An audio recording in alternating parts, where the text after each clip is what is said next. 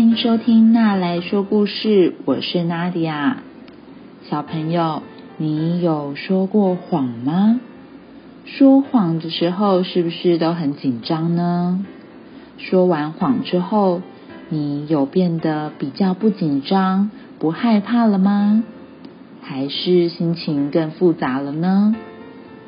今天要分享的故事是谎话虫。故事主角小饼干，他很害怕考试的分数被爸妈发现会被骂，所以他选择说谎了。说谎了，然后呢？小饼干的问题就解决了吗？那我们来听听看这个故事吧。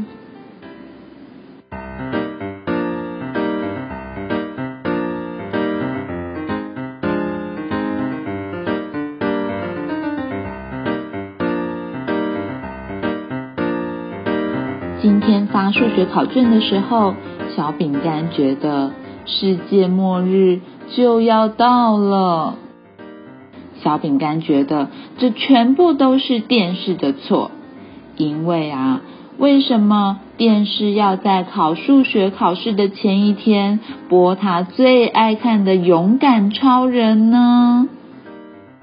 在小饼干的心目中，《勇敢超人》。当然比数学考试还要重要呀，因为勇敢超人实在太好看了，而数学对小饼干来说真的又难又无聊。可是糟糕的是，只有小饼干这么觉得，爸爸才不会认为勇敢超人比数学还要重要呢。如果爸爸发现小饼干只考了三十分，那他会有多么的生气呢？小饼干想了各种可能性，他知道爸爸一定一定会大骂他一顿的。为了不被爸爸骂，小饼干决定把这张考卷偷偷的藏起来。这天放学回家的时候，妈妈看到小饼干进家门，就问他：“小饼干，今天发考卷了吗？”小饼干听到这个问题，非常的紧张。他跟妈妈说：“没有，还没有收到考卷。”但是小饼干的话才刚说完，就觉得。喉咙里面好像有一个东西想要钻出来，小饼干赶紧跑到客厅，大声的咳了两声，不得了了，一只好大好大的谎话虫就从小饼干的嘴巴里面给咳了出来。谎话虫一被咳出来之后，就开始乱咬家里面的家具。他扒在沙发上面，对着沙发把手咬个不停。小饼干看傻眼了，怎么会有这种谎话虫呢？如果爸爸回家发现家里面的家具怎么都破这么多洞，他一定会看到那个正在吃家具的谎话虫，他也会知道。自己因为数学考试没有考好，骗妈妈考卷还没有发下来，所以才会咳出一只谎话虫。怎么办？这些都会被发现的。小饼干决定，绝对绝对不能让爸爸看到这只可恶的谎话虫。于是他拿了各式各样的东西，想要把谎话虫给抓起来。他卷起了报纸，想要打谎话虫，但是怎么样都打不到。他拿了沙发上的抱枕，往谎话虫身上丢了过去。小饼干终于丢中了谎话虫，谎话虫被抱枕砸到头晕了，昏倒了。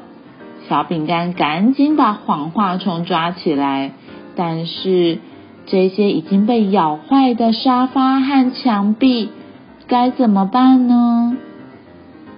小饼干拿出了剪刀跟胶带，他想要趁爸爸回家之前，赶紧把沙发跟墙壁上的洞给填起来。果然，过了几分钟，爸爸就已经回到家了。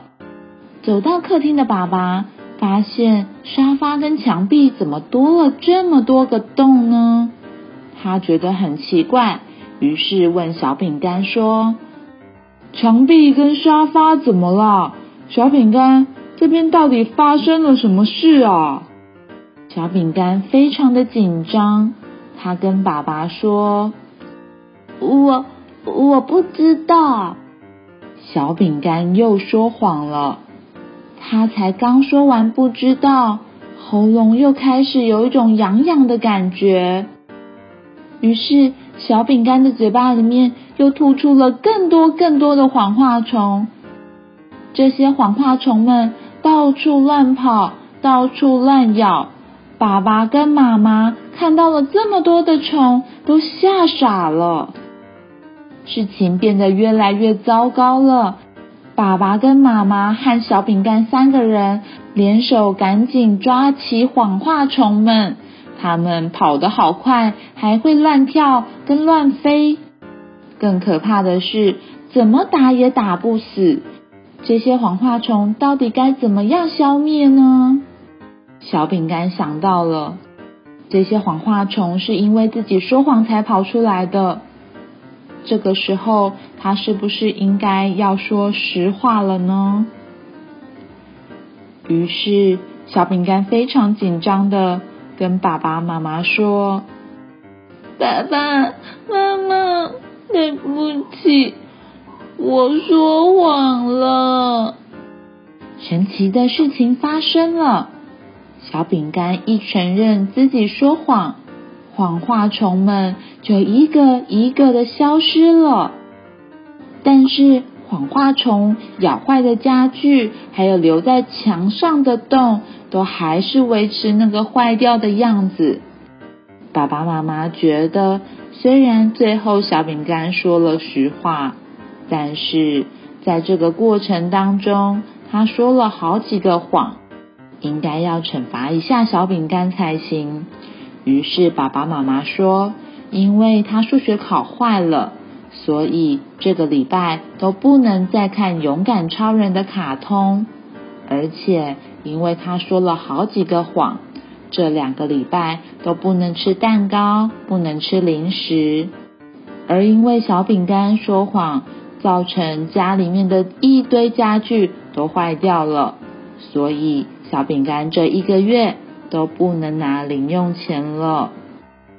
虽然小饼干被爸爸妈妈处罚了，但是他其实心里面是轻松了起来，因为他再也受不了那些失控的谎话虫了。好啦，故事说完了。谎话好像说了一个，就会需要说第二个。第三个、第四个，到最后好像会把事情弄得更复杂了，是不是呢？小朋友，你觉得有没有不用说谎也能解决问题的好方法呢？娜迪阿姨相信你一定会知道怎么样做是更好的哦。你喜欢这个故事吗？欢迎点击故事里面的链接找书来看哦。还是你有想要分享给我的童书呢？不管你有什么想法，都欢迎你在 Facebook、Instagram 私讯我，因为你的参与会让这个频道变得更好、更棒哦。如果你喜欢娜来说故事，欢迎推荐给你身边的爸妈或是爱听童书的大人。那我们之后再见喽，拜拜。